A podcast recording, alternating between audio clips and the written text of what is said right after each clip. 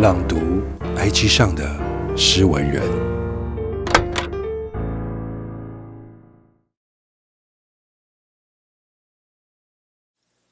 在以前国小时期，记得班上都很喜欢写手写的卡片，不管是新年、情人节、圣诞节和生日，都会收到卡片。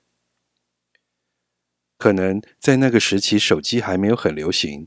大家只能透过手写文字来传达心意。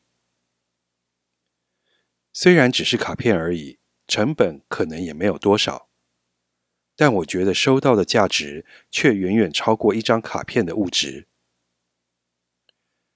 在国小最印象深刻的是，有一次收到的生日礼物是朋友用色纸折成的，连信封都是自己折的。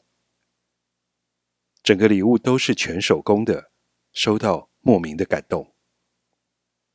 或许不是什么多昂贵的礼物，收到的人才会开心，而是一个心意的问题。作者：雨晴，